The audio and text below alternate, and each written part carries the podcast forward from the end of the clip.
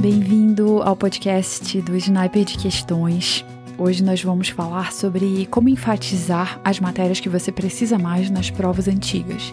Então, o que, que acontece quando a gente vai fazer provas? É que você vai ter, por exemplo, no dia 2 do Enem, você vai ter 17 questões de biologia, umas 13, 14 de química, mais 11 de física, ou isso varia um pouquinho para mais ou para menos. E nas provas da FUVEST você vai ter mais ou menos 11 em química, física, matemática. E o que, que acontece? Muitas vezes, muitos alunos erram mais essas questões de exatas.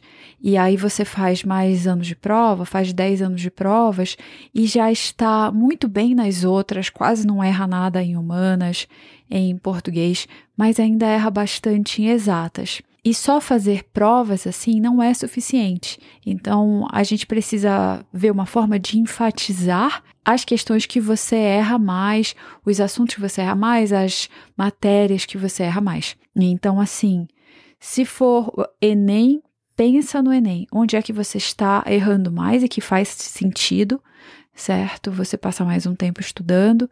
Então, por exemplo, você está errando mais matemática, mais química. E, e se for em uma prova de vestibular, quais são as matérias que você está errando? Podem não ser exatas, pode ser que sejam humanas.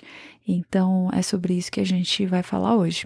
Então, só fazer 10, 20 anos de provas, pensando aí que você vai fazer 10 anos, por exemplo, de 11 questões de matemática, 110 questões de matemática, por exemplo, não vai ser suficiente muitas vezes. Então, a gente vai ter que adicionar outras provas, nem que seja só dessas matérias. Então, por exemplo, para a FUVEST, você pode fazer os 10 anos FUVEST ou 20 anos de FUVEST, pode fazer até as provas bem antigas, então de 2000. E também a ideia é fazer outras provas só de matemática, só de física, como se você quiser fazer essas bem antigas, antes de 2000, por exemplo, ou antes de 2005, você pode fazer só matemática e física, se você estiver errando mais, ou você pode fazer as da Federal do Rio Grande do Sul, dessas matérias, química inclusive, ou você pode fazer em química a Olimpíada de Química. Então analisa qual é a matéria que você está errando mais para você colocar mais questões sobre isso. Já se ao contrário, se você está errando, por exemplo, você já tem uma base nessas matérias de exatas e você erra mais biologia, aí você vai atrás de provas de biologia para fazer além do que você já faz normalmente, ou se é humanas. Então, uma que eu sempre recomendo é a Unesp, porque ela é bem pesada em humanas. Então, você pode fazer, por exemplo, a FUVEST, vários anos de FUVEST, Unicamp, e só humanas da Unesp, se, se humanas é onde pega mais. Claro que vai ser um pouquinho diferente, mas vai ajudar a abrir a cabeça. Inclusive, tem filosofia e sociologia, dependendo se não tiver filosofia e sociologia na sua prova, nem precisa fazer. Mas fica essa ideia. Então, analisa no seu caso como aplicar essa dica no seu caso. Então, muitas vezes, não dá tempo de fazer todos os anos de provas do Enem, ou Enem, PPL e Libras, e pode ser uma ideia você fazer das outras provas só nessas matérias que precisa mais. Por exemplo, você pode fazer o Enem normal, dia 1, dia 2, e fazer só o dia 2 de Libras, ou só o dia 2 PPL. Então você enfatiza as matérias que você ou que você erra mais ou que são mais importantes para a prova, que caem na segunda fase. Uma forma também de fazer isso, se você for fazer provas que caem segunda fase, que tem segunda fase, é você já fazer questões de segunda fase dessas matérias que você está errando. Então, digamos que para a FUVEST você está errando química. Você vai lá e faz também a segunda fase da FUVEST. Por mais que seja um pouco diferente, ela vai te dar um treino bom também para a primeira fase e você já se prepara para a segunda. Então, sempre tenha em mente que a ideia não é só você fazer provas inteiras e pronto, tá tudo bem. Não, a gente faz provas e também exercita esses assuntos que, que você precisa mais. E uma ideia, inclusive, é fazer isso em algum aplicativo de questões. Então, além de fazer as provas, você monta lá questões de todos os assuntos que você já viu ou questões de provas, de, de algumas outras provas que às vezes você nem vai fazer, mas você pode colocar lá e faz questões dessas matérias. Então, muitas vezes eu até falo isso nas lives. Algumas pessoas falam assim: ah, mas eu tô errando muito física e química no Enem, e agora?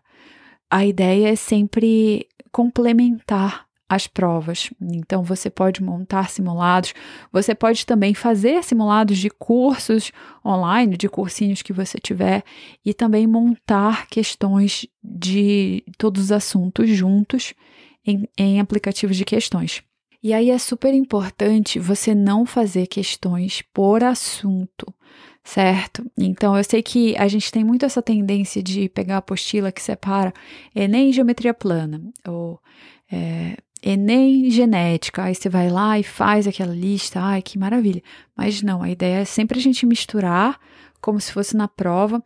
E a não ser que você esteja errando muito esse assunto, então toda prova que cai genética você erra. Aí sim você faz uma lista específica de genética, se aprofunda nisso. Mas em geral, não. Então só quando for o caso mesmo.